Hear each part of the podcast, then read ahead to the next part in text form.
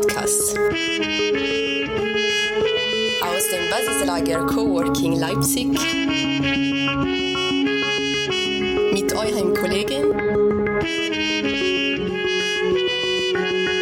Marco Weicholt.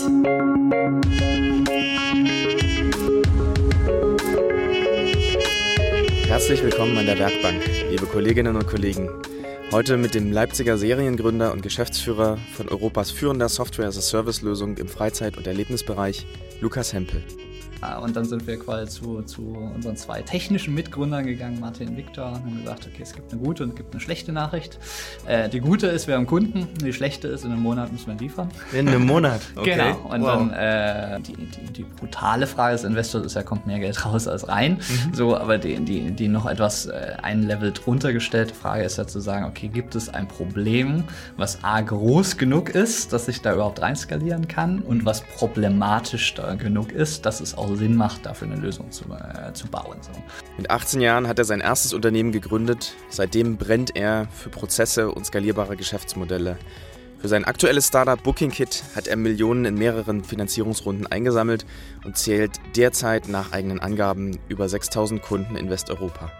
In dieser Folge geht es um die Digitalisierung des Freizeitmarktes. Wir haben mit Lukas gesprochen, woher er die Energie und die Ideen für sein nunmehr siebtes Unternehmen nimmt, was seiner Meinung nach junge Gründerinnen und Gründer heute brauchen, um ihre Idee zu verwirklichen und sich erfolgreich am Markt zu etablieren und warum er Berlin als Standort für sein Unternehmen bevorzugt. Herzlich willkommen an der Werkbank Lukas Hempel.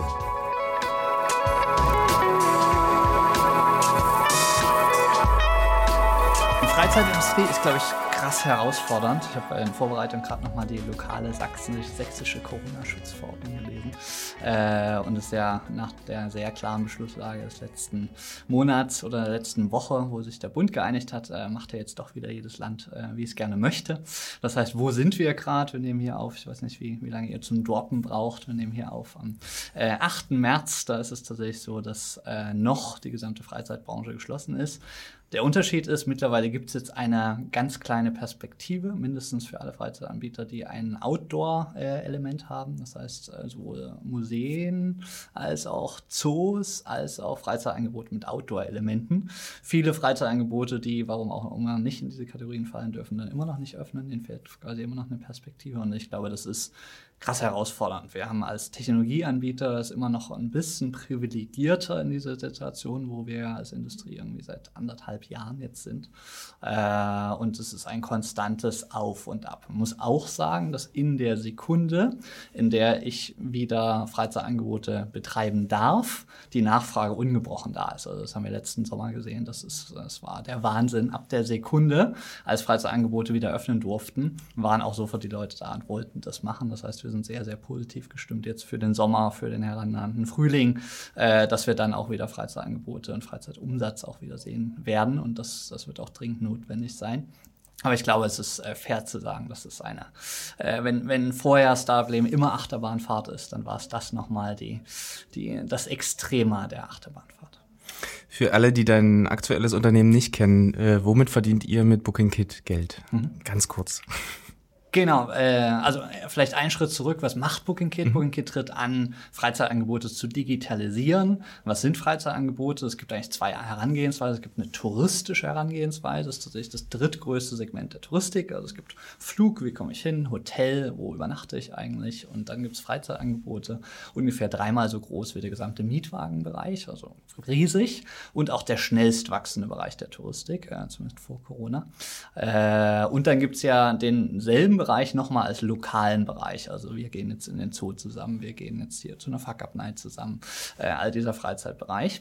Und äh, wir haben uns auf die Fahne geschrieben, diesen Bereich zu digitalisieren, respektive Anbietern zu ermöglichen, sich zu digitalisieren. Das heißt, wir sind kein B2C-Produkt, denke Google, Get Your Guide, TripAdvisor, wie sie alle heißen, sondern wir sind das Betriebssystem für den Anbieter und helfen dem Anbieter zum einen Online-Tickets zu verkaufen über seine eigene Website, aber auch über die ganzen Kanäle, die es da draußen gibt und äh, vereinfachen damit äh, ein Stück weit die Vermarktung über das Internet, indem wir all diese Kanäle zusammenführen und ganz vielen von den Anbietern überhaupt erstmal einen Zugang äh, ermöglichen zu diesen ganzen Kanälen.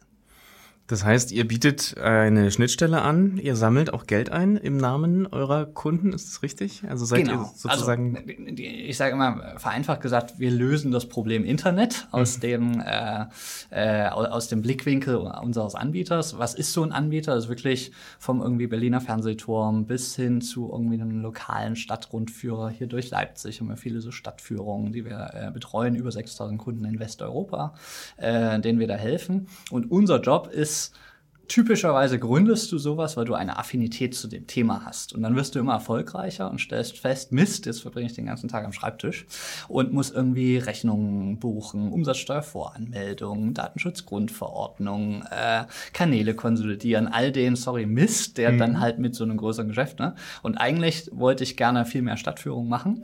De facto sitze ich aber den ganzen Tag im Büro und habe mhm. da eigentlich keine Lust. Und unser Job ist das halt auf allen Ebenen zu vereinfachen. Ein Element davon ist auch Payment, also dass du eben nicht noch mit einem Kreditkartenakzeptanzvertrag dich rumschlagen musst. Was ist eigentlich mit Zahlungsausfallrisiko? Wie ist, äh, wer hat denn überhaupt bezahlt? Wie sind denn die verschiedenen Zahlungsformalitäten? Das kann ich mir auch nicht immer aussuchen, wenn ich jetzt über Google äh, verkaufe, haben die andere Zahlungsmodalität meine Endkunden, als wenn ich über Get Your Guide verkaufe, als über meine eigene Website. Und jetzt kommt Corona und ich muss irgendwie über Nacht zumachen. Jetzt muss ich den allen das Geld zurückerstatten. Das sind äh, krass Prozesse, äh, krass komplexe Prozesse und das versuchen wir zu vereinfachen und sagen, okay, vereinfacht, wir übernehmen das Thema Internet und du kannst dich wieder mehr mit deinem Geschäft be beschäftigen. Du bist Gründer und CFO des Unternehmens. Ähm, kannst du uns kurz erzählen, wie du, also wie ihr am Anfang ähm, den ersten Kunden, ich glaube, das ist bei so einer großen Ambition, ihr braucht eine bestimmte Anzahl an Kunden, damit das überhaupt äh, sinnvoll ist. Äh, ihr habt wahrscheinlich große Investitionen am Anfang gehabt. Wie, wie habt ihr das Wachstum gemacht? Wo steht ihr jetzt? Wo kommt ihr her? Also wir haben tatsächlich witzigerweise, äh, mein Mitgründer Christoph kam, äh, das war 2014, kam der aus Südamerika zurück und äh, hat ein Sabbatical gemacht. Und Christoph und ich sind sehr Prozess, manche würden sagen fanatische Menschen.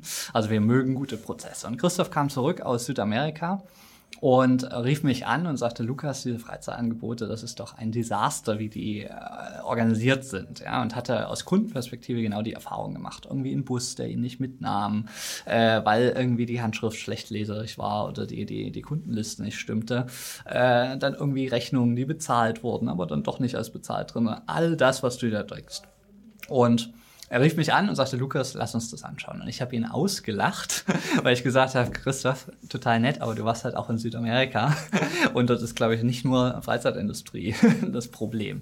Mhm. und dann haben wir uns das tatsächlich ein halbes Jahr angeschaut, auch in Deutschland, in Europa, und gesagt, okay, wie machen das eigentlich Freizeitanbieter? Haben festgestellt, auch in Europa ist das krass analog. Also um dir mal eine Zahl zu geben, äh, nur einer von fünf Freizeitanbietern hat äh, aktuell eine professionelle Lösung, das zu, sich zu digitalisieren. Das heißt, vier vier Fünfte der Anbieter arbeiten mit Zettel und Stift, mit Post-its, wenn sie smart sind, mit der Excel-Tabelle oder irgendwas selbstgeschriebenen.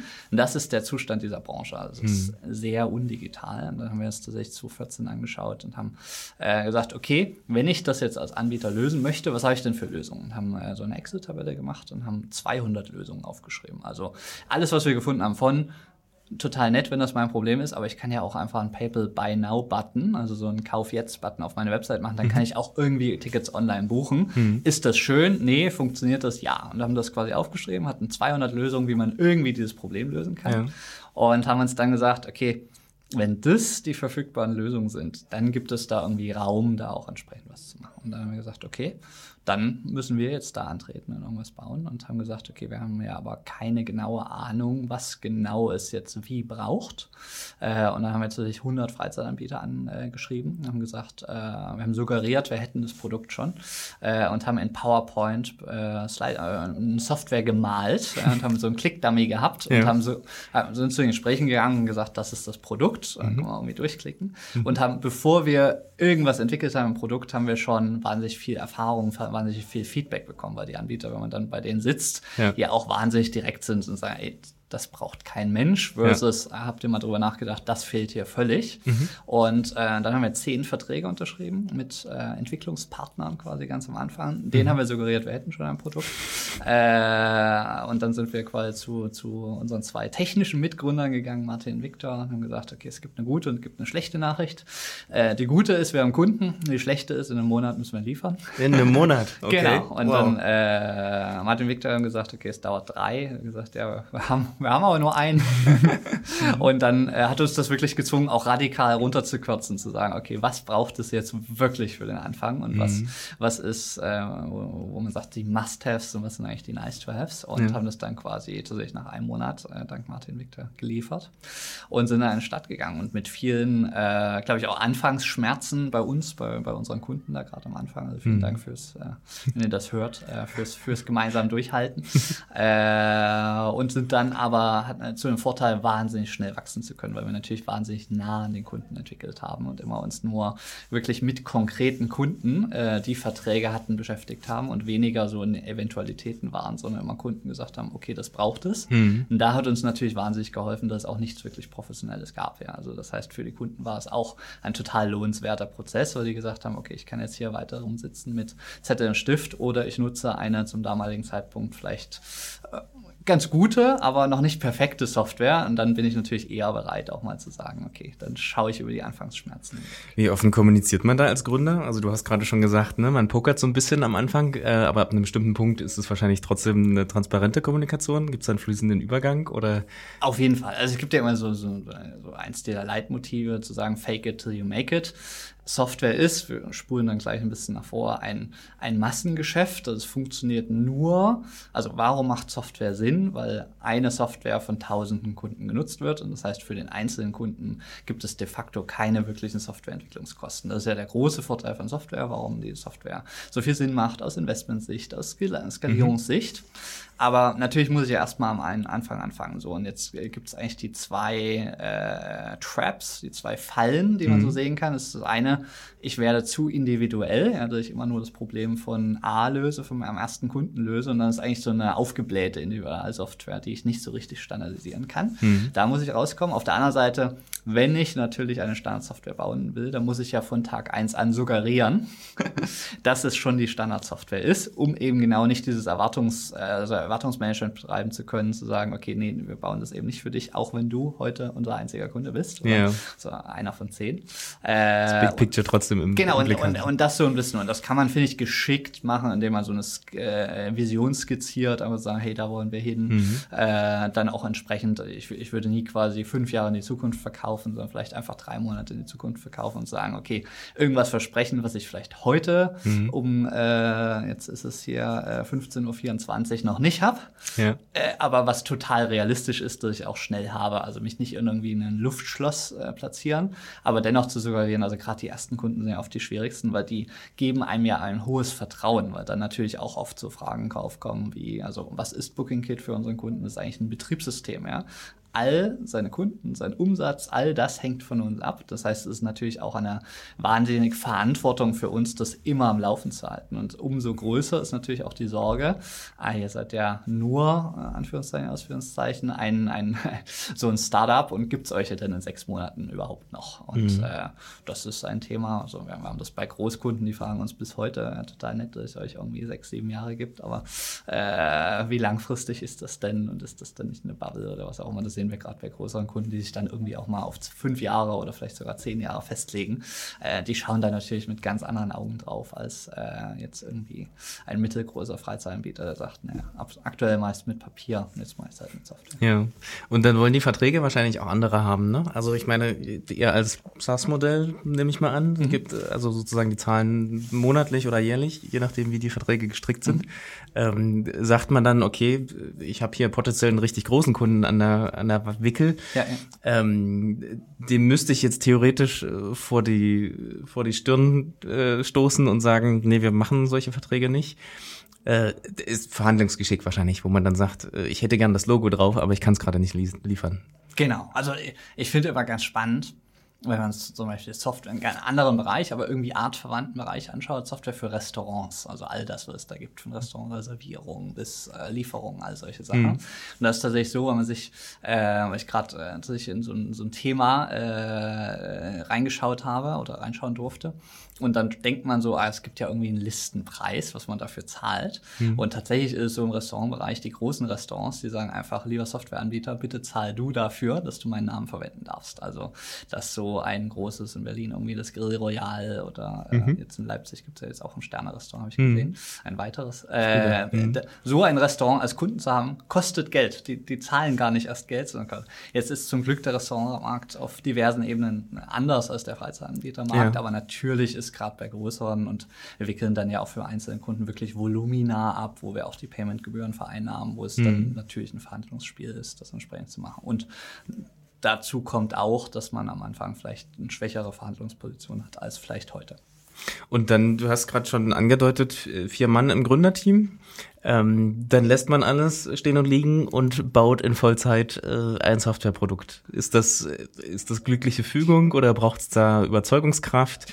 Äh, braucht man genug Rückladen? Wie kriegt man vier Leute, die gleichzeitig Vollzeit und wahrscheinlich mehr Stunden zur Verfügung haben? Ja, also tatsächlich äh, nicht, äh, sondern äh, wir haben das damals aus äh, unseren vorherigen Jobs heraus gegründet. Das mhm. heißt, wie war das? Hatte mit Martin und Victor, den beiden äh, IT-Lern in der Runde, hatte ich eine Agentur zusammen.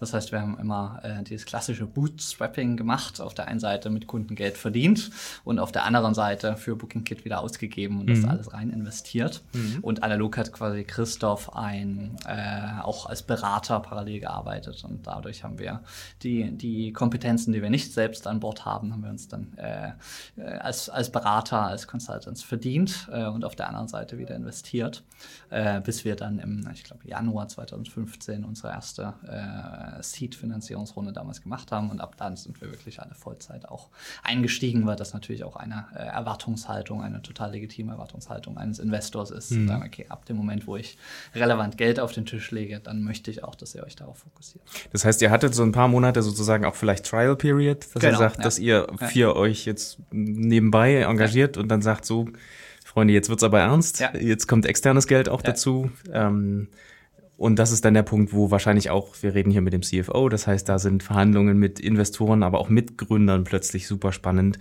wo man sich äh, häufig genug gesehen, dass man dann, wenn es ums große Geld geht, oder je nachdem, wie groß diese erste ja, Runde war, ja. sobald Geld ins Spiel kommt, fliegt ja gerne auch so ein Team mal auseinander oder kommen ganz andere Themen auf, auf den Tisch. Ist das, gerade wenn ihr euch vorher kanntet, auch persönlich und, und privat wahrscheinlich, ja, ja. ähm, gab es da Schwierigkeiten oder habt ihr das super professionell auf Anhieb lösen können? Ich glaube, es ist immer eine Herausforderung, die begann bei uns auch schon vorher, äh, weil, weil ja schon total aktiv ist, jetzt, jetzt haben wir eine Agentur zusammen. Wer arbeitet eigentlich auf dem Zukunftsprojekt, was kein Geld verdient, vielleicht aber auch ganz spannend ist? Mhm. Und wer verdient das schnöde äh, Geld äh, mhm. auf dem gut bezahlten äh, Corporate-Projekt? Ja, und das allein diese interne Allokation und dann hast du irgendwie jemand, der einen Monat nur auf dem Paid-Projekt arbeitet und der andere arbeitet an einem Zukunftsprojekt. Aus dem damaligen Perspektive weißt du ja auch, überhaupt nicht, ob das überhaupt was bringt. Ja, das ja. ist ja eine gemeinsame Hoffnung. Ja. Äh, und da geht das schon irgendwie los, dass man es äh, austarieren kann, muss, soll, darf. Äh, und was uns natürlich geholfen hat damals, dass wir uns alle schon deutlich länger kannten. Also äh, ich habe mit Christoph, meinem äh, dem Business-Mitgründer, äh, vorher schon ein E-Commerce-Business, ein kleines gegründet. Das heißt, wir kannten uns damals schon irgendwie gute fünf Jahre. Äh, dann äh, Martin, der einer Mitgründer aus der Agentur wiederum war, der ITler aus dem E-Commerce-Business. Das heißt, wir kannten uns auch noch aus dem Studium und schon vorher. Und äh, Victor und Martin kannten sich vorher und ich kannte Victor auch ganz gut. Das heißt, das hat natürlich geholfen, wenn man so eine gemeinsame Vergangenheit hat und dann nicht das erste Mal mit gemeinsam auch das Austarieren macht. Aber ich weiß noch, äh, dass das, das gab auch tränenreiche Abende, das alles zu machen. Und dann ist man ja vielleicht, oder waren wir auch ab und zu, ach Mensch, jetzt gibt's dann äh, durchaus legitime Anforderungen eines Investors, die ich vielleicht gar nicht so auf dem Schirm hatte vorher. Und dann muss ich mich da irgendwie dann und damit auf einmal anfreunden und, hm, und ja, das große Ganze, ich will das schon machen, aber ja, das ist schon eine herausfordernde Zeit. Ja. Und das ist ja auch das alte Tauziehen zwischen Technik und Business, oder? Oder Marketing oder sozusagen. Ne? Jeder hat einen anderen Anteil daran und äh, man diskutiert dann plötzlich ja auch, äh, was, was macht denn dieses Unternehmen aus? Und du hast es ganz am Anfang gesagt, ihr seid ein Technologieunternehmen, ähm, habt zwei technische Mitgründer und habt zwei Businessleute dabei. Ähm, also das kann ich mir schon vorstellen, dass das auch äh, persönlich schwierig ist. Aber ich würde wahrscheinlich auch unterstellen, ähm, das ist ja nicht dein erstes Business. Mhm. Und äh, von einem Vortrag auf der Fuck Up Night äh, weiß ich, dass du wahrscheinlich unterschreiben würdest, dass du wenn du alle Sachen, die du vorher gemacht hast, das ist dein siebtes Unternehmen, genau. Ähm, dass, dass es genau die gebraucht hat, um hier hinzukommen, wo du jetzt gerade bist. Also dass das wahrscheinlich deine Lernkurve war, um, was hast du vorher gemacht, Handschuhe, Winterhandschuhe oder so genau, verkauft. Ja. Also im E-Commerce einfach wahnsinnig viel schon auf die Nase gefallen, ähm, um jetzt hier dazustehen und dann doch ein paar Jahre länger das zu machen, was du jetzt gerade machst. Auf jeden Fall. Also ich, ich selber will das immer so beschreiben. Ich habe irgendwann mal darüber nachgedacht, warum tue ich überhaupt, was ich tue. Äh, und die, die Frage kann man ja auf diversen Ebenen stellen. Da kann man jetzt, äh, manche haben den Anspruch, sie irgendwie für ihr Gesamtleben zu finden. Da war irgendwie für mich die Antwort, dass das für mich zu groß ist aktuell die Frage, dass das vielleicht nicht meine aktuelle Frage ist. Dann habe ich gesagt, mhm. okay, was mache ich eigentlich mit dem Jahrzehnt, wenn ich mal das aktuelle Jahrzehnt so betrachte? Und dann habe ich gesagt, okay, ich bin sehr lerngetrieben. Also mich treibt an, Einblick in Dinge zu erhalten. Und dann sage ich immer aus Spaß, meine Eltern sind beide Journalisten, äh, dann äh, äh, die haben das unglaubliche Privileg, dass sie mit einer sehr hohen Frequenz spannende Leute kennenlernen, mhm. äh, wie du auch hier im Podcast. Mhm. Äh, und so, so einen Einblick zu bekommen, also sehr kurz, aber in hoher Frequenz, aber einen ja. tiefen Einblick zu bekommen. Ja. Dann sage ich immer aus Spaß, na, ich kann ja nicht das Gleiche machen wie meine Eltern, also muss ich den zweitbesten Job meines Lebens machen, äh, nämlich Unternehmer mhm. äh, zu werden, weil das auch sehr ähnlich ist. Also es ist so ein, ein, ein, ein Jack of all trades, ein, äh, äh, muss man sein, darf man aber auch sein und äh, ich habe auch einen unglaublichen Einblick Einblick in seien es rechtliche Themen, technische Themen, Vermarktungsthemen, Vertriebsthemen, all das zu einem gewissen Grad zu verstehen, aber dann vor allen Dingen das Gesamtmodell, die Gesamtmaschine zu bauen. Und das finde ich persönlich wahnsinnig spannend. Und das hat auch äh, zum Beispiel total meinen Blick auf die Woche ver verändert. Also ich habe äh, vorher habe ich mich immer hingesetzt und habe irgendwie sonntags meine Woche vorbereitet und mhm. dann hatte ich immer so drei Themen, die, auf die habe ich mich wirklich gefreut und drei Themen, ich habe sie gehasst. Ja. Welche und, waren das jeweils? Also waren das immer die gleichen oder? Ja, ich bin das hat sich auch in der Zeit verändert, aber ich du kennst mich jetzt ein bisschen, ich bin ein sehr rationaler Mensch, mir fällt mir fallen Sachen einfach, die sehr klar sind, die sehr logisch sind mhm. und äh, für mich ist zum Beispiel äh, ich habe sehr lange gebraucht, dieses Thema People are wired differently zu verstehen. Also ah, nicht, aha, erste Erkenntnis, ah, die ganze Welt denkt nicht so wie ich. Die zweite Erkenntnis, äh, ah, das ist sogar gut. Schmerzhaft, ja. ja, ja und, und das quasi, ich glaube, irgendwann mal logisch zu verstehen, das, das habe ich schon, aber das dann quasi zu umarmen und auch in den eigenen Führungsstil äh, zu integrieren, das, das war für mich eine totale Lernkurve. Mhm. Und äh, das heißt so, uh, unter anderem auf dieser äh, Themen, die nicht so viel Spaß äh, waren, standen halt Personalgespräche oder wo, wo, wo äh, der, der Typ will gar nicht so wie ich, sondern vielleicht hat er sogar sehr valide Gründe dafür. Und äh, dann habe ich mich hingesetzt und habe gesagt, okay, diese drei Themen, die mir sehr viel Spaß machen, warum machen die mir eigentlich Spaß? Naja, das sind Themen, die ich halt gut kann. Ja, also irgendwie in der Excel-Tabelle noch das fünfte Sheet hinzufügen und dann die Cashflow-Planung nach vorne zu extrapolieren und daraus einen tollen Investoren-Pitch zu machen. Mache ich super gerne, äh, kann ich mich Nächte und mhm. Abende lang rein versenken.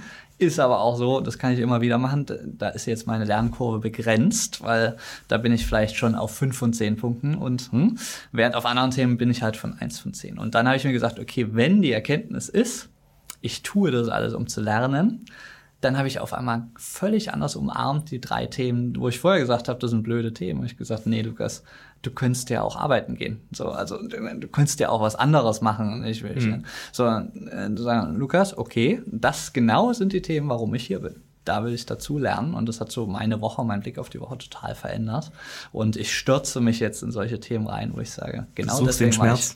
Ich, ja und, und das ist ja, es gibt ja von, von Ray Dalio diesen Spruch, äh, äh, quasi, wie gibt's Fortschritt im Leben, ist äh, äh, Pain plus Reflection, äh, also zu sagen, okay, ich gehe in den Schmerz oder was andere mhm. beschreiben als irgendwie outside of your comfort zone mhm. oder deine ja. Komfortzone verlassen. Ja. All das ist ja letztendlich eine Metapher dafür zu sagen, okay, wenn ich immer nur das oder es ist ja nicht mein Anspruch, alle so, alle, allen zu erklären, so sollen sie es tun, aber für mich persönlich hat es sehr geholfen zu sagen, okay, diese Reflexion ich möchte das gerne dazu lernen und um dazu zu lernen, bringt es mir, äh, lerne ich sehr schnell dazu, wenn ich irgendwo im kalten Wasser bin. Und das ist meistens der Fall, wenn ich irgendwie in einem Bereich bin, wo ich nicht so viel äh, äh Ahnung, wo ich nicht so viel Historie drin habe, sondern genau da kann ich eigentlich dazu lernen. Wie funktioniert das jetzt im Unternehmen? Also ich vermute inzwischen Personalgespräche, so ein paar wirst du selber machen, aber es wird wahrscheinlich auch eine Recruiting, einfach eine Personalabteilung inzwischen bei euch geben. Ähm, das würde ja aber bedeuten, dass du sozusagen immer die Nähe suchst zu den Sachen, die du eben nicht so gut kannst oder früher nicht so viel Spaß dran hattest und dich ähm, vielleicht sogar in bestimmte Gespräche reindrängelst, einfach weil du es selber kennenlernen willst und sagst so, ich will jetzt gucken, ob ich das auch kann. Und obwohl das eine andere Person im Unternehmen vielleicht von der Rolle oder von der Position äh, viel länger und viel besser kann, oder? Genau, ich glaube, ich habe in den letzten zwei, drei Jahren dann meine Perspektive sehr verändert. Wir kamen vorhin aus dem Thema, Menschen ticken doch sehr verschieden. Und äh, dass ich ganz anders hingegangen bin und wo ich vorher war, zu sagen, der, der, der, der kann ja gar nichts, aber in, in meiner Wahrnehmung, weil mhm. er es halt nicht so macht wie ich, ja, ja. nicht so, okay, Projektmanagement, tschack, tschack, tschack getrieben ist, dass ich eigentlich mich komplett drehe und sage, okay, ich sitze jetzt hier, was kann ich eigentlich von diesem Menschen lernen? Okay. Und dann ist jetzt mein Anspruch nicht, alles zu übernehmen, weil ich glaube, es hat auch einen gewissen Sinn, dass andere Leute andere Sachen tun, weil sie es einfach deutlich besser können als ich. Äh, aber das dann, dann ganz anders hinzugehen und nicht aus so einer, so, so einer, die ich auch früher oft hatte, so, so eine Arroganzbrille reinzugehen und sagen, ich bin ja so toll und äh, jetzt erkläre ich dir eigentlich mal, wie es hier läuft, sondern sagen, A, der kann das ja der macht es vielleicht anders und mhm. anders ist vielleicht noch mal viel besser. Mhm.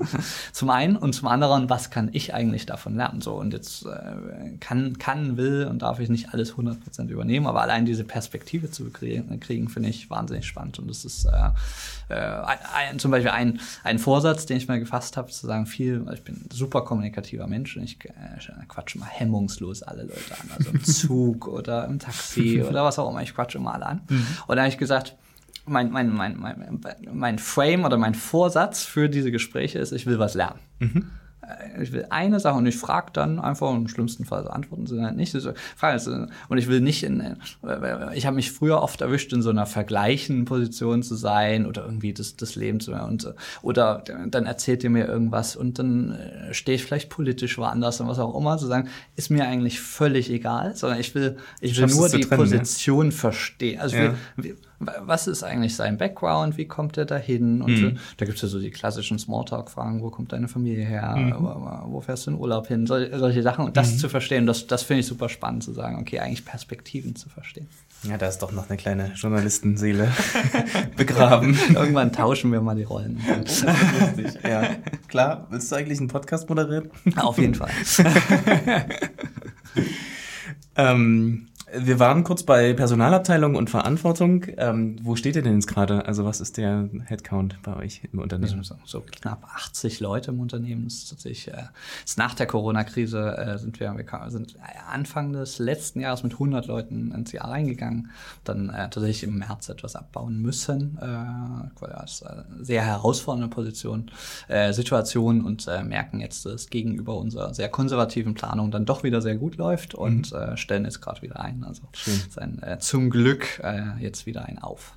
Aber ihr habt das auch moderieren müssen, ne? Ihr habt sozusagen in dieser Situation, wo keiner so richtig, das ist ja auch die ja. Aufgabe von Führungspositionen oder von Gründern, ähm, ob man das jetzt will oder nicht, ähm, irgendeine Form von Antworten zu geben, auf die man einfach noch keine Antworten hat. Ähm, habt ihr das, ähm, wahrscheinlich lernt man sich da auch nochmal sehr, sehr gut und ganz, ganz anders kennen, weil es eben nicht nur äh, Hockeystick-mäßig nach oben geht, sondern halt einfach auch in Sachen, wo man sich entscheiden muss zwischen bestimmten ja. Zahlen und Menschen. Ja. Ähm, ich weiß nicht, ob es ein Entweder-Oder ist, aber wie, wie habt ihr diese Phase durchstanden, durch, durchlebt? Ich glaube, es sind so zwei Sachen. A, ist ja unser Job als dann auch Manager in diesen Unternehmen, ist ja Entscheidungen zu treffen. Und das, das war so eine Erkenntnis jetzt äh, retrospektiv zu sagen, die Entscheidung an sich ist immer es gibt tausend falsche Entscheidungen und zu dem Zeitpunkt, wenn wir jetzt zurückspulen im März, also für äh, letzten Jahres, für uns war das so dieser Moment, wo ich der Freitag, bevor Italien den Lockdown gemacht hat, das war mhm. so der, das umstürzende Element. Und ich weiß noch wie heute, ich hatte äh, äh, ich weiß nicht, ich habe in der Woche da drauf, hatte ich einen Call mit einem Amerikaner und eine Woche vorher mit einem asiatischen Partner von uns. Und der mhm. asiatische Partner sagte so zu mir, Lukas, pass auf, da krollt was auf uns zu. Ja. Und ich, äh, ja, das war mehr ein asiatisches Thema, löst doch mal viel Erfolg. und dann eine Woche später, also ja. so gar nicht böse, aber so, ja, okay. Ja, weit weg. Mhm. Genau, sehr weit weg. Und mhm. äh, dann eine Woche später waren wir mittendrin und ich hatte einen Call und dann haben wir aus guter Ordnung haben wir alle größeren Kunden von uns haben wir gesagt, hey, total, also wir haben gerade, also zu einem kleineren Teil haben wir auch so Projektgeschäft und da haben wir gesagt, okay, total fair, wenn ihr stoppen wollt, pausieren wollt, was auch immer, mhm. dann sagt uns das. Einzige Bedingung ist, ihr müsst es uns jetzt sagen, weil wir wollen auf irgendeiner Basis Klar. planen. Ja. So. Und dann äh, ein Kunde von uns, ein amerikanischer Konzern, hatte ich einen Call mit dem Verantwortlichen mhm. und der saß so da und sagte, Lukas, ich höre, was du sagst, aber es ist ja mehr ein europäisches Thema. Und ich sage, ich, ich kenne dich, du bist ich vor einer Woche. Äh, und das fand ich sehr, sehr äh, äh, lehrreich jetzt mhm. auch äh, die Zeit. So, und dann, dann sitzen wir da in einer Situation, wo äh, die Angst regiert. Ich das erste Mal auch unsere hochrationalen Investoren als sehr äh, oder ein bisschen emotional erlebt habe. Und ich weiß noch, wir, wir haben dann irgendwie diesen Freitag äh, haben wir für ein bisschen positiven Vibe äh, geworben. Und ich weiß, einer Investor sagte dann so, äh, sprach mein Mitkunde an und sagte, Christoph, ich bin den ganzen Tag in Telefonaten. Ich höre nur hier Hiobsbotschaften. Erzähl mir nicht, dass ich positiv sein soll.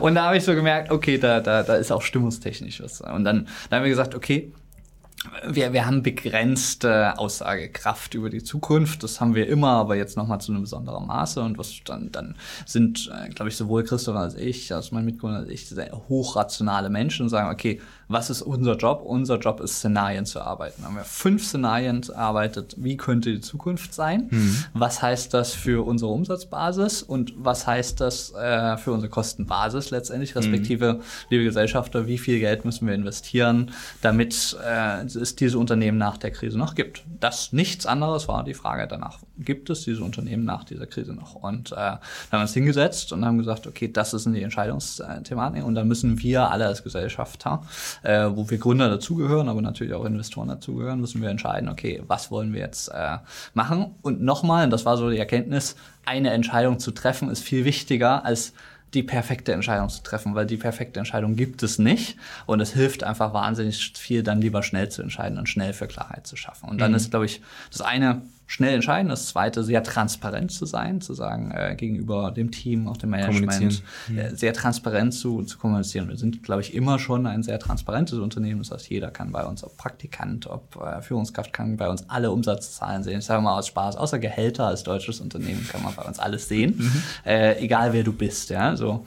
Und da haben wir es hingestellt dann auch nochmal rückblickend, wir kamen ja über Nacht auch in so eine Homeoffice-Situation. Das heißt, ja. wir konnten noch nicht mal uns für dieses Team stellen und sagen, äh, äh, Jungs und Mädels, das ist jetzt Sache, sondern war keiner mehr da. Genau, so, es war alles virtuell. Und dann mhm. haben wir uns hingesetzt, haben mit den Gesellschaftern gesagt, okay, so müssen wir es angehen, relativ breit zu sagen, von äh, müssen äh, Leute kündigen bis hin zu Kurzarbeit, bis hin zu Gehaltsverzichten, bis hin zu äh, Sachkosteneinsparung, quasi ein, ein, ein Vierklang entwickelt, haben gesagt, okay, das ist es. Mhm. Dann haben wir uns am Montag äh, hingesetzt und haben quasi alle Manager informiert und gesagt, okay, das heißt das für euch persönlich. Mhm. Dann hatten alle Manager 24 Stunden Zeit, äh, das quasi einmal für sich zu verdauen, darüber mhm. zu schlafen.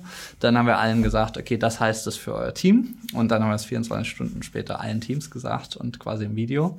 Äh, und dann hat jeder quasi bei Booking nochmal ein Einzelgespräch gehabt mit dem, was heißt es eigentlich für, für, für uns ich bin wahnsinnig dankbar. Also wir, haben einen hohen Anspruch bei uns, dass wenn wir Leute gehen lassen müssen und es ist nicht die Schuld der Leute, dass wir uns total für sie einsetzen. Ich glaube, mhm. wir haben bis auf eine, äh, haben wir alle innerhalb von fünf Werktagen vermitteln können. Also das heißt, alle hatten innerhalb von fünf oder einer Woche irgendwie einen neuen Job.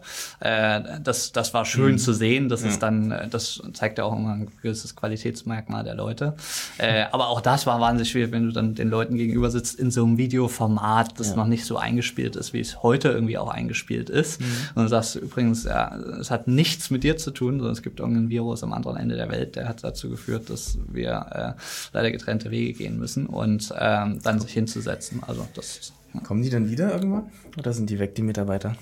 Also, also wir hoffen, wir, wir, stellen ja jetzt tatsächlich wieder in der Gegenbewegung gerade wieder Leute ein. Mhm. Äh, ich glaube, es ist immer, kommt immer drauf an. Also ein paar von denen, die haben äh, zum Glück ja dann nicht nur schnell einen neuen Job gefunden, sondern auch eine neue irgendwie Heimat gefunden. Und das wäre dann auch ein bisschen unfair der neuen Heimat gegenüber, wenn man sagt, ach übrigens, jetzt läuft's wieder bei Brücken geht, komm wieder zurück. äh, aber zum Teil passiert das natürlich, äh, zum Teil ist das äh, so. Aber es gibt ja dieses Sprichwort, man sieht sich immer zweimal im Leben und äh, das, das das gilt, glaube ich, gerade im Berliner Gründungsumfeld noch viel mehr. Sehr schönes Stichwort. Ähm, Thema Heimat, Thema äh, Gründungsstandort auch, ähm, sowohl bei Christoph als auch bei dir.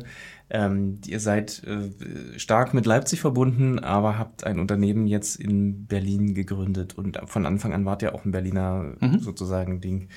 Hat das was mit Größe zu tun? Hat das was mit Standort zu tun? Mit Glaubwürdigkeit? Mit Kapital?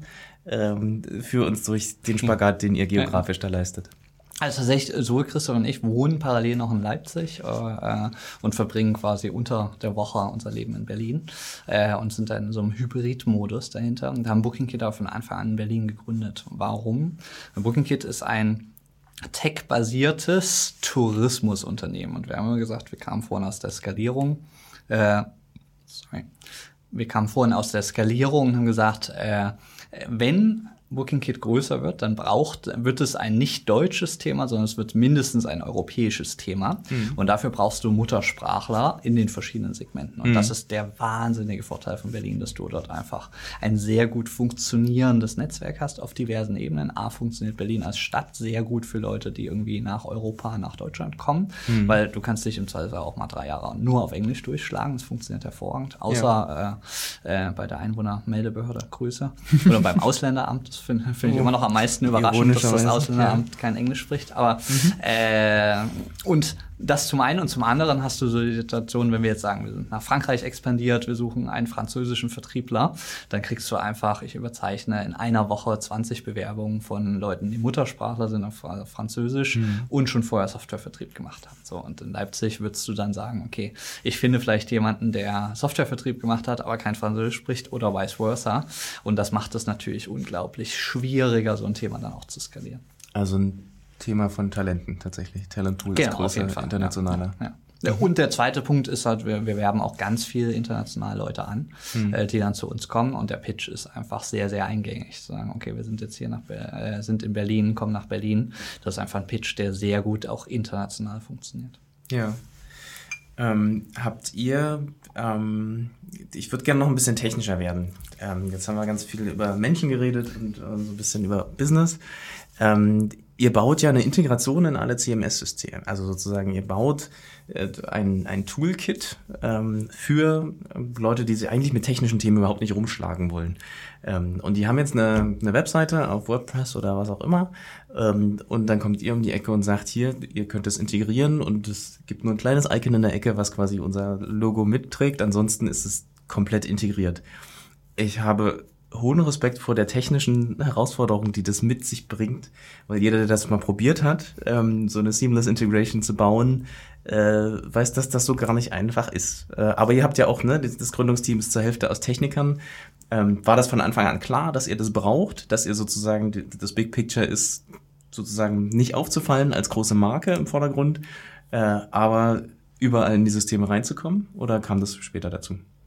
Genau, also letztendlich im Kern ist unser Produkt, wir sagen es immer für, für je nachdem wie technisch ihr, liebe Hörer, seid, eine, eine API. Ja? Also wir haben ein zentrales Modell und dazu bieten wir verschiedene API-Schnittstellen an in alle Richtungen, sei es auf der Vermarktungsebene, dass wir eben einen Google, ein Get Your Guide, ein TripAdvisor als Vermarkter integrieren können, sei es auf der Webseitenebene dann zu einem CMS wie WordPress, zu einem Joomla, Wix.com, wie sie alle heißen. Und das ist natürlich ein technisches Thema und da wäre es jetzt auch gelogen, wenn wir irgendwie im Sommer 2014 da saßen und sagen, okay, das haben wir alles komplett über, äh, überblickt. Äh, ich glaube, auch da ist es immer, äh, man, man besohlt sich etwas die Schuhe beim Laufen, weil ich glaube, selbst mit dem Wissen von heute hätten wir wahrscheinlich zwei, drei Sachen anders gemacht. Aber wahrscheinlich ist es immer ein iterativer Prozess und wir stecken auch jetzt wieder in so eine Iteration drin, wo wir irgendwie unsere technische Plattform zum Teil überarbeiten. Also das gehört irgendwie immer dazu und ist herausfordernd, aber Dafür haben wir äh, mittlerweile ja ein größeres Team aus nicht nur den zwei äh, Mitgründern, die äh, sich jeden Tag dem widmen, das entsprechend zu bauen. Und ist wahrscheinlich auch die Grundlage dafür, dass Investoren sagen, jawohl, das finde ich vielversprechend, oder? Also der technische Anteil ist ja genau der, der es skalierbar macht, das Modell am Ende, oder? Auf jeden Fall. Ich, ich glaube, ein Investor ist immer, also was ist die Frage des Investors? Ist es ein also die, die, die, die brutale Frage des Investors ist ja, kommt mehr Geld raus als rein. Mhm. So, aber die, die, die noch etwas äh, ein Level drunter gestellte Frage ist ja zu sagen, okay, gibt es ein Problem, was A groß genug ist, dass ich da überhaupt rein skalieren kann und mhm. was problematisch da genug ist, dass es auch Sinn macht, dafür eine Lösung zu, äh, zu bauen. So. Und äh, das ist natürlich bei BookingKit der Fall, wenn du irgendwie dir hinsetzt, dich hinsetzt und sagst, okay, äh, nur einer von fünf hat eine professionelle Lösung, vier von fünf haben einfach gar nichts nichts. Ja, also da das äh, das, das, das ist auch im Vertriebsprozess so. Ja, also das ist gar nicht die Herausforderung zu sagen, ey, du hast jetzt ein, ein, ein Android äh, und ich will dir ein iPhone verkaufen oder vice versa. So wechsel, sondern ich sage, du machst das mit einem Papierkalender und ich sage lass mal digital machen. Und hier ist übrigens eine gute Lösung, das digital zu machen. Also mhm. auch im Vertriebsprozess nochmal ein ganz anderes Thema, auch dieses Vertrauen aufzubauen. Und äh, dauert auch viel länger. Ist jetzt einfach nur zu sagen, okay, ist 20 Prozent besser als das, was du heute hast. Mhm. Äh, und deswegen äh, will ich auch, ja, das Produkt ist ein technisches Produkt. Die Frage dahinter ist zu sagen, ist das Problem groß genug und ist es, ist die Disruption, die ich da bauen kann, groß genug? Und das ist tatsächlich also wirklich der Wahnsinn, wie wir es Freizeitanbietern helfen helfen können, äh, sich selbst zu digitalisieren. Und dann haben wir mit, mit einer Kochschule gesprochen, die sagt, äh, sie saß vorher drei Stunden am Tag um diese Abgleiche zu machen. Ja? Also irgendwie hat der bezahlt, hat der überwiesen, kommt der jetzt wirklich, hier noch eine Umbuchung, da noch eine Stornierung, drei Stunden am Tag. Und äh, wenn ich eine Kochschule gründe, dann ist das ja jetzt nicht unbedingt die Arbeit, wo ich sage, da freue ich mich jeden Morgen drauf, sondern mhm. das ist genau die Nervarbeit. Und die können wir dann wirklich nachhaltig rausnehmen. Und das ist eigentlich das Ergebnis. Und das, das Mittel zum Zweck ist die Technik. Und das ist gar nicht, das soll gar nicht in Abrede stellen, wie komplex das ist. Mhm. Aber es ist tatsächlich, das ist unser Mittel, das zu erreichen. Da gehört auch noch mehr dazu dazu, da gehört Education dazu, den Leuten auch zu zeigen, okay, wie kann ich das eigentlich überhaupt erfolgreich einsetzen, äh, was auch immer äh, eine Herausforderung ist. Also wie erklärt man jetzt nicht notwendigerweise technischen Menschen, dass mhm. Technik ihnen helfen kann. Äh, und das, das ist tatsächlich auch eine der täglichen Herausforderungen, die wir bei BookingKit haben, nicht nur Technik bereitzustellen, sondern auch dafür zu sorgen, dass die Leute Technik auch nutzen. Hm. Was würdest du sagen zwischen den drei Großbaustellen, korrigiere mich gerne, wenn ich eine große vergessen habe, äh, zwischen Technik, Vertrieb und Finanzierung? Was war deine größte, was war der größte Painpoint, der euch vielleicht sogar irgendwann mal das Genick gebrochen hat? Ich glaube, es ist, das kann man gar nicht so sagen, weil es immer eine Momentaufnahme. Ja, ich, ich habe immer das Gefühl, es, es brennt nur an zwei von drei Stellen, aber eigentlich brennt es an allen so. Und äh, du hast es schon richtig rausgegriffen. Ich würde vielleicht äh, als viertes noch das Thema die, die richtigen Leute zu, mhm. zu, zu gewinnen dafür für das Thema. Das ist, glaube ich, eine der Kernherausforderungen. Also so auf abstrakter Ebene das Geld zu organisieren, um die Leute bezahlen zu können, die Leute zu organisieren, die es auch gut machen können, mhm. und dann auf ein Level drunter zu sagen, was bauen wir eigentlich? Wir bauen ein Produkt was Kunden braucht. Ja, also und äh, das ist auch eine total äh, äh, eine Beziehung, die voneinander lebt. Ja, ich kann kein nicht das beste Produkt ohne Vertrieb wird nicht existieren. Der beste Vertrieb ohne das beste Produkt wird nicht existieren. Das, äh, das haben wir auch äh, glaube ich, ich persönlich irgendwann früher viel singulär mal verstanden und gesagt, oh Mensch, wir müssen einfach das eine singulär optimieren, das andere singulär optimieren. Sagen, nee, also äh, selbst wenn der Vertrieb perfekt in sich funktioniert, das Produkt perfekt in sich funktioniert, funktioniert das Gesamte gar nicht, sondern es muss halt zusammen gut funktionieren. Und das ist auch herausfordernd. Also sozusagen, wir sprachen äh, vorhin über verschiedene Menschen, äh, äh, Techniker, Vertriebler, das irgendwie alles gut zu, zu moderieren, zusammenzustellen, zu sagen, ey, wir, wir, wir alle kämpfen für das Gleiche. Mhm. Wir haben nur verschiedene Mittel äh, dazu beizutragen. Das ist, glaube ich, eine der Herausforderungen. Ja. Äh, wir haben in der Zuhörerschaft ähm, viele, die äh, noch am Anfang stehen oder vielleicht überlegen, ähm, was auf die Beine zu stellen. Ich weiß, dass du auch selber als Mentor hier und da unterwegs bist, Vorträge hältst und so. Ähm, wenn Leute zu dir kommen und sich selber fragen, ob sie das Unternehmergehen haben oder ob sie ähm, sich in die Startup-Welt äh, werfen sollten, ähm, gibt es Fragen, die du stellst, um rauszukitzeln, ähm, ob sich das lohnt oder was sind sozusagen die, vielleicht so eine Art Self-Check, dass man sagt, okay, bin ich tatsächlich gemacht für das Gründerdasein oder nicht? Gibt es da irgendwie einen Trick, den du mitgeben kannst? Ich finde, Mittlerweile in unserer heutigen Welt ist es so digital, so international. Das heißt, es spricht ja auch nichts dagegen. Wir sprachen vorhin über den Anfang mit Booking Kit, wo wir gebootstrapped haben, also parallel gearbeitet haben und das um, irgendwie noch um, finanziert haben, dass wir das überhaupt bauen konnten. Mhm. Äh, und deswegen wäre immer meine erste Frage, okay, was hält dich zurück, überhaupt das mal auszuprobieren? Es mhm. gibt so viele Themen, wenn wir, äh, Christian und ich haben vorher das, das Handschuhthema gemacht, also Touchscreen-fähige Handschuhe aus Korea, aus den USA importiert, in Europa verkauft das haben wir als Wochenend-Feierabendprojekt gemacht. So. Und mhm. das, das finde ich immer so sozusagen, also meine erste Frage sozusagen, gibt es eine von dem, was ich mir als große Variante vorstelle, gibt es eine kleinere Variante, die ich heute noch beginnen kann. Mhm. Äh, also da ganz viel die Abstraktion rauszunehmen. Und es könnte alles sein, auch ähnlich zu dem Booking Kit Beispiel. Äh, wir haben halt nur einen Monat Zeit, das zu liefern. das mhm. fokussiert sehr. Mhm. Man sagt, okay, ich habe ja jetzt nur einen Monat, äh, klingt lange, ist es ja aber leider nicht. Äh, und dann zu sagen, okay, jetzt los geht's. Und das, ja. und das, das wäre so mein erster Aufruf, Appell ja. sozusagen, okay, wenn ich das irgendwie in mir trage, dann werde nur ich das beantworten können und mhm. dann geht's los. So, das zweite ist für mich, wenn ich so, Unternehmer sind so divers wie Menschen. Das heißt, äh, wer bin ich zu sagen, so funktioniert Unternehmertum? Was ich immer festgestellt habe, also von vielen erfolgreichen Gründern, dass die irgendein Thema hatten, was ein Herzensthema ist, wo sie eine Beziehung hatten zu dem Thema mhm. und das dann gemacht haben. Oft, was oft nicht funktioniert, ist, ah, ich will Geld verdienen. Äh, und aus der Hierarchie, ich will Geld verdienen, will ich dann irgendwie mir das Thema suchen. Das funktioniert für manche, mhm. für viele nicht, weil es, glaube ich, auch ein, ein, ein großes Durchhaltevermögen braucht, es dann bis zu einem gewissen Punkt zu führen. Und dann zu sagen, okay, Gibt es ein Thema, wofür ich brenne? Kann ich daraus, also gibt es ein Problem, nochmal zur Analogie von vorhin so, äh, habe ich irgendeinen Ansatz zur Problemlösung und kann ich diesen Ansatz zur Problemlösung so klein bauen, dass ich den da irgendwie an vier Wochenenden einmal durchtesten kann. So. Mhm. Und dann kann ich ja, und da gibt's äh, Lean Startup oder verschiedene Ansätze und Bücher auch dazu zu sagen, okay, wie kann ich das eigentlich testen? Das ist dann und, Handwerk am Ende. Genau, und, und, sich dann immer reinzusteuern und dann auch immer zu sagen, wenn ich den ersten Schritt gehe, dann ergibt sich der Rest von allein. Also auch sich mal so, so, so, so vielleicht zu trauen, sich da reinfallen zu lassen und zu sagen, oh, was ist denn eigentlich das, das Schlimmste, was mir passieren kann? Ja, es funktioniert nicht oder hm. äh, es, es, ich stelle fest, es ist äh, doch größer, als ich dachte, okay. Mhm. Aber es ist viel besser, als da reinzugehen. Und dann gibt's äh, ja, diverse Varianten. Es gibt ja auch von Tim Ferriss dieses Buch äh, The Four-Hour Work Week, also wie kann ich quasi äh, auf eine Abstraktion irgendwie ein Modell so bauen, dass es gar nicht viel quantitativ Zeit von mir braucht, sondern dass es mich eher als den Bauer der Maschine braucht, aber die Maschine funktioniert. So. Mhm. Und das kann sein, wie Freunde von mir, die den ganzen Tag Sachen aus äh, China importieren, dann über Amazon verkaufen, zu sagen, okay, kann ich gut irgendwie ein, ein Need auf Amazon erkennen. So total niedrigschwellig. Das kann mhm. ich ja von hier aus kann ich ein internationales Business aufziehen. Wir alle können irgendwie passabel Englisch, wir alle können irgendwie haben den Zugang und da kann ich wahrscheinlich mit 500 Euro Startkapital kann ich das irgendwie versuchen ohne dass direkt die Frage ist, äh, kündige ich meinen Job und mache ab morgen nur noch das, so dann kann ich das verifizieren. Und wenn das dann irgendwie zwei, drei Iterationen weiter dann super funktioniert, dann kann ich ja immer noch sagen, wow, das ist so vielversprechend, darauf fokussiere ich mich jetzt. Mhm. Äh, aber das, das wäre so mein erster Ansatzpunkt zu sagen, hey, äh, neben einem Just Do It, mach es einfach, hinzugehen, ja. äh, zu sagen, okay, was ist eigentlich der kleinste mögliche Schritt, den ich gehen, gehen kann und den mhm. mal einfach zu gehen und sich nicht so viel Gedanken zu machen, was kommt danach.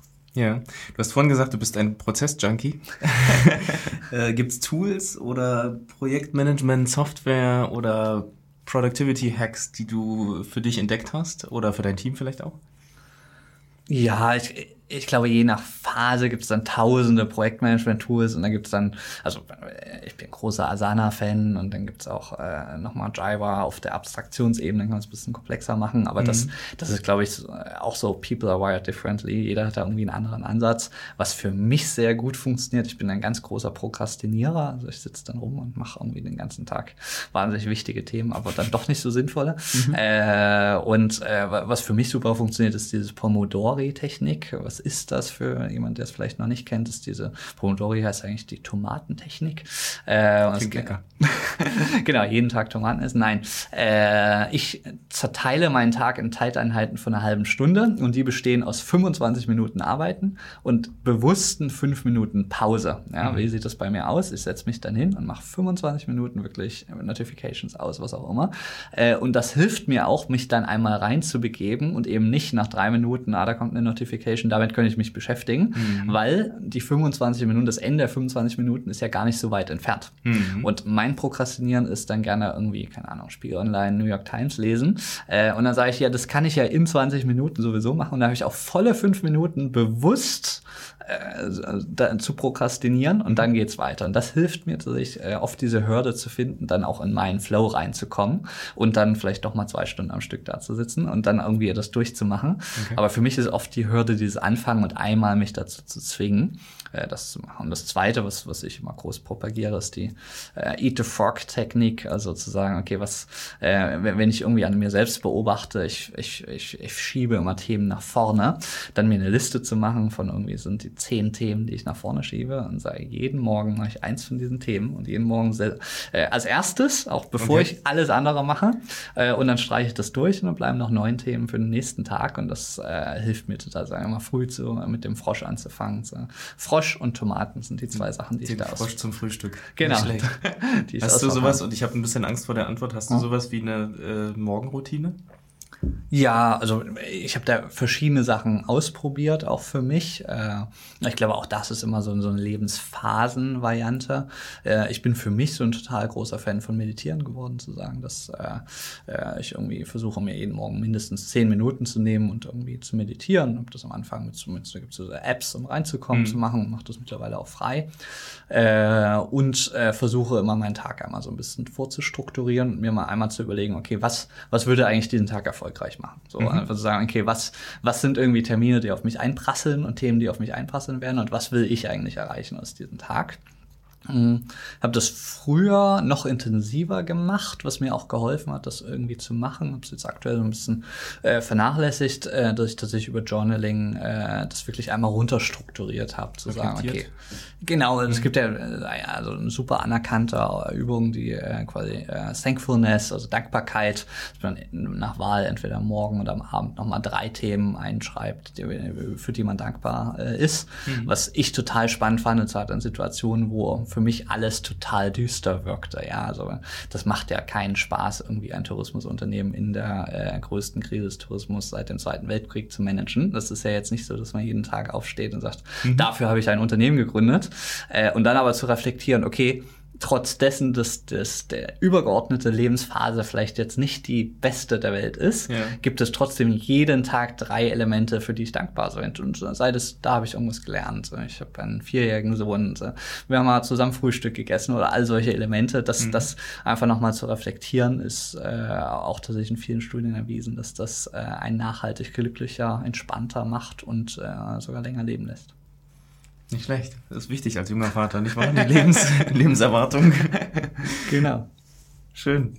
Ähm, auch wenn es aus meiner Perspektive so ein bisschen kleinteilig wirkt, aber der Prozessmanager, ich glaube, das, äh, das, das äh, Management äh, spricht da auf alle Fälle durch. Ähm, ich würde gerne äh, bevor wir so ein bisschen in die Glaskugel und die Zukunft äh, sozusagen, das äh, Big Picture, das ähm, da haben wir ja alle jetzt gelernt, wie wir alle raten, wie das irgendwie weitergehen könnte. Ähm, ich habe mir vorgenommen, dich zu fragen als CFO, du hast mehrere Finanzierungsrunden durchlaufen. Das heißt, du bist auch Ansprechpartner für Investors Relations. Wenn ich es mhm. richtig mhm. verstehe, bist du mhm. sozusagen derjenige, der äh, nachts um drei angerufen wird und Excel-Sheets runterbeten können muss. Ähm, gibt es äh, Tricks aus der Verhandlungsführung oder generell aus dem aus dem Auftreten vielleicht, ne? das Verhältnis zwischen Gründerpersönlichkeit versus Investor, ist das auf Augenhöhe? Ähm, was würdest du jetzt anders machen in deiner, ich weiß nicht genau, wie viele, wie viele Finanzierungsrunden du durchlaufen hast? Viele, viele. Viele, ja. viele, okay. ähm, was würdest du jetzt anders machen als äh, bei deinem zweiten Unternehmen zum Beispiel? Also ab und zu coache ich auch Gründer quasi in so Situationen und mhm. äh, äh, ich erlebe oft, dass es wirklich als so reines Machtspiel wahrgenommen wird. Und äh, ich glaube, was, was ich zum Glück relativ früh erfasst habe, ist zu sagen, jeder in diesem Spiel spielt ja auch eine Rolle. Mhm. Äh, und äh, für, für mich wäre der Überbegriff im Übrigen für jede Verhandlung, sagen einmal Empathie. Also schaffe ich es, in das Gegenüber reinzuschlüpfen, zu sagen, okay, verstehe ich, was sein Incentivierungsmodell ist, was den eigentlich treibt, was mhm. auch immer so. Und kein Investor hat ja auch Spaß daran, unglückliche Gründer zu haben. Kein Investor hat Spaß daran, äh, sind äh, total komisch strukturierte Runden zu haben, so. Äh, und die meisten Investoren machen das deutlich öfter als die Gründer. Das heißt, das ist jetzt nicht so, dass alles, was die als Forderung aufstellen, total weltfremd sind, sondern dass da oft auch viel Erfahrung ausspricht, was im Nachhinein Nachhinein sogar ziemlich gut ist. Ja, ja sehr äh, ärgerlich. Äh, genau so. Und, und also wir leben ja auch heute, wo wir diesen Podcast aufnehmen, in einer sehr gründerfreundlichen Zeit. Also im Vergleich vor selbst fünf Jahren, aber vor 15 Jahren, da, da war es ja wirklich so, dass irgendwie äh, zehn Investor, gute Investor, äh, Gründerthemen lagen bei einem Investor und dann mhm. war Cäsar kam. Mittlerweile hast du ja für die guten Themen teilweise wirklich mehrere Termsheets und dann pitchen die Investoren um dich. Also ist ja auch vom, vom Kräfteverhältnis so, so ein bisschen geändert. Ja. Äh, das heißt, nochmal auf diesen Empathiepunkt zurückzukommen, mir wirklich zu überlegen, okay, mit wem spreche ich und was ist sein, in was für Modell lebt der, um das ein bisschen konkreter zu machen. Äh, wir haben äh, relativ früh Finanzierungsrunden sind ja auch ein, ein, ein Zahlenspiel. Das heißt, wir haben für unsere erste Seed-Finanzierung mit 140 verschiedenen Investoren gesprochen, um diese eine Finanzierung zu machen. Also wie letztendlich ein Vertriebsspiel. Ich spreche oben im Trichter mit ganz, ganz vielen und äh, äh je, je Phase fallen dann ein paar raus. Mhm.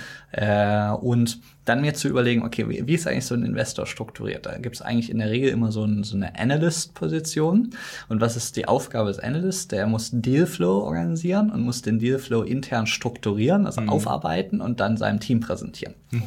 Jeder Analyst hat ungefähr das gleiche Modell an oder das gleiche Set an Fragen, was der beantworten kann. Mhm. Das heißt, was wir uns zur Aufgabe gemacht haben, ist, dass aus unseren Präsentationen, aus unseren Merkmalen, sind alle Fragen, die so ein Analyst hat, vorbeantwortet. Und zwar nicht irgendwie indirekt, sondern oben Frage, Auf der unten Antwort. Ja. Ich kann mhm. Copy, Paste. Und dann ist so die These zu sagen, okay, wenn der Analyst jetzt vor zwei vergleichbaren Fällen liegt mhm. und äh, bei, bei Booking Kit kann er um 22 Uhr Feierabend machen, bei den anderen um 24 Uhr Feierabend. Für wen entscheidest du dich? Mhm. Und dann zu sagen, bei, bei dem Analyst, dem, dem ist völlig egal, was die Bewertung ist und was auch immer. Das müssen alles andere entscheiden. So, der muss auch, der spielt ja auch sein Spiel. Ist auch mhm. ein Zahlenspiel. Da muss man vorfiltern. Mhm. Und dann entsprechend immer weiter zu gehen, zu sagen, okay, was ist eigentlich die Interessenlage? Zu verstehen. Also äh, oft auch aus diesem Punkt zu sagen, ey, das will ich nicht, die Forderung, reinzukommen, okay, warum stellt er überhaupt die Forderung auf? Äh, und das auch zu paraphrasieren, zu sagen, äh, zu sagen, okay, mein Verständnis ist, du willst das und das, weil ich denke das und das. Und das oft das auch mal so auf den Tisch zu legen, hilft einfach, das viel, viel offener zu besprechen. Wird das dazu führen, dass ich immer mit meiner Meinung zu 100 Prozent durchkomme? Natürlich nicht. Aber es hilft natürlich, so einen Prozess auch zu verstehen und auch als deutlich professioneller wahrgenommen zu werden. Und das haben wir dann weitergespielt, zum Beispiel das Analystenthema, dass du ja in der Regel für so eine Finanzierungsrunde baut dann der Investor so ein, so ein, so ein äh, Investment-Memo auf und das sind dann so ein 30 Seiter, wo er schreibt, okay, warum will ich denen jetzt viele Millionen anvertrauen? Mhm. Äh, und da müssen ganz viele Fragen beantwortet werden. Unter anderem muss jede Frage, die irgendjemand mal einfällt, aus dem internen Team schriftlich beantwortet werden. Und das, was wir gemacht haben, ist jede Frage, die wir jemals bekommen haben, haben wir schriftlich beantwortet.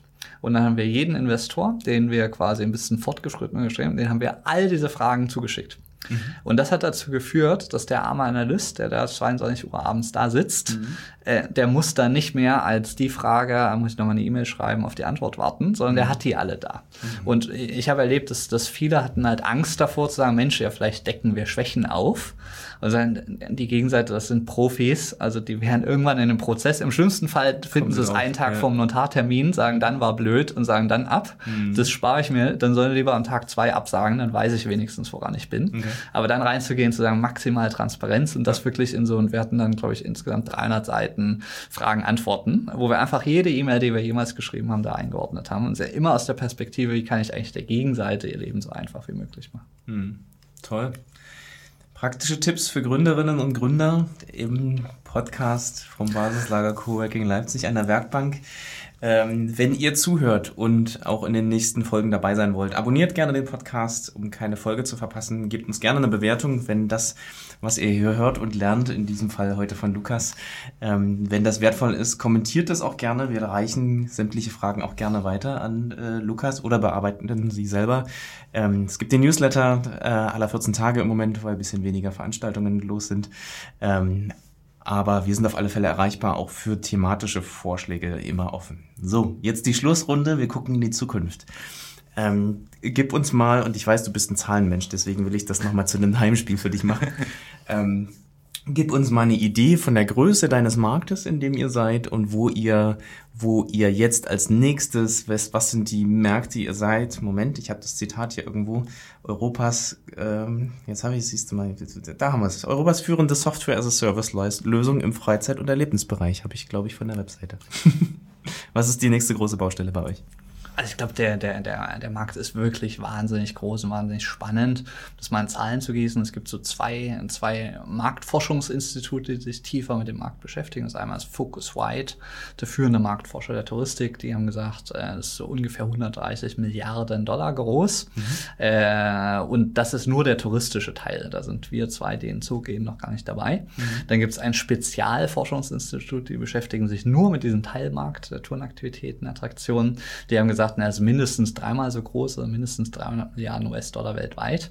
Äh, das heißt, sagen, völlig egal, wie groß genau, er ist verdammt groß äh, und er ist immer noch verdammt undigital. Das heißt, unsere Mission ist wirklich in diesem Markt äh, äh, den, den, die Digitalisierung voranzutreiben, den Anbietern ein Werkzeug in die Hand, eine Werkbank sind wir heute hier im Podcast, mhm. ein Werkzeug in die Hand zu legen, zu sagen, okay, wie kann ich mich digitalisieren? Und Stand heute haben immer noch mehr Unternehmen äh, nutzen nicht BookingKit als BookingKit nutzen. Das heißt, noch sind wir nicht am, am Ende dieser Reise.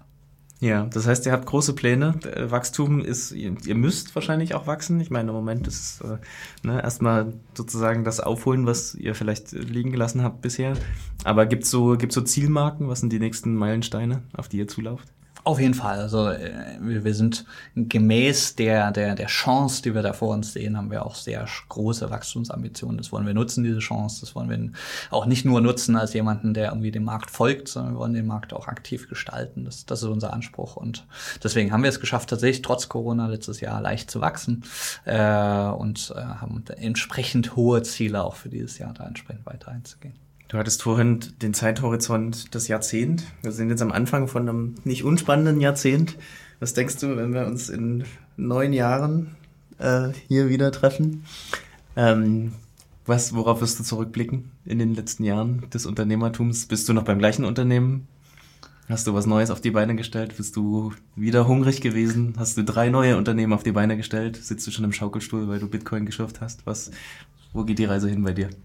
Wow, äh, spannende, spannende Frage. Ich glaube, wir machen einfach einen Podcast in zehn Jahren nochmal. Ich hoffe auf jeden Fall, dass ich in der, auf der, äh, dem Weg dahin wahnsinnig viel gelernt habe. Das ist mein Anspruch und äh, da bin ich sehr zuversichtlich, dass wir das gemeinsam mit dem Team jetzt noch gestalten können und da vorantreiben zu können. Noch gibt es wahnsinnig viel zu tun. Sehr diplomatisch wie immer. Vielen Dank, Lukas, dass du hier warst. Ähm, und ich bin gespannt, ob es in neun Jahren Booking Kit gibt, das Basislager gibt und uns beide noch an einem Holztisch, einem Vollholztisch, äh, wie wir gemütlich in der Nachmittagssonne sitzen und uns Weisheiten um die Ohren hauen. Vielen Dank, dass du da warst. Vielen Dank für die Einladung, lieber Marco. Bis zum nächsten Mal. Ähm, alles Gute und gute Erholung. Vielen Dank. Bis dann. Tschüss. social media.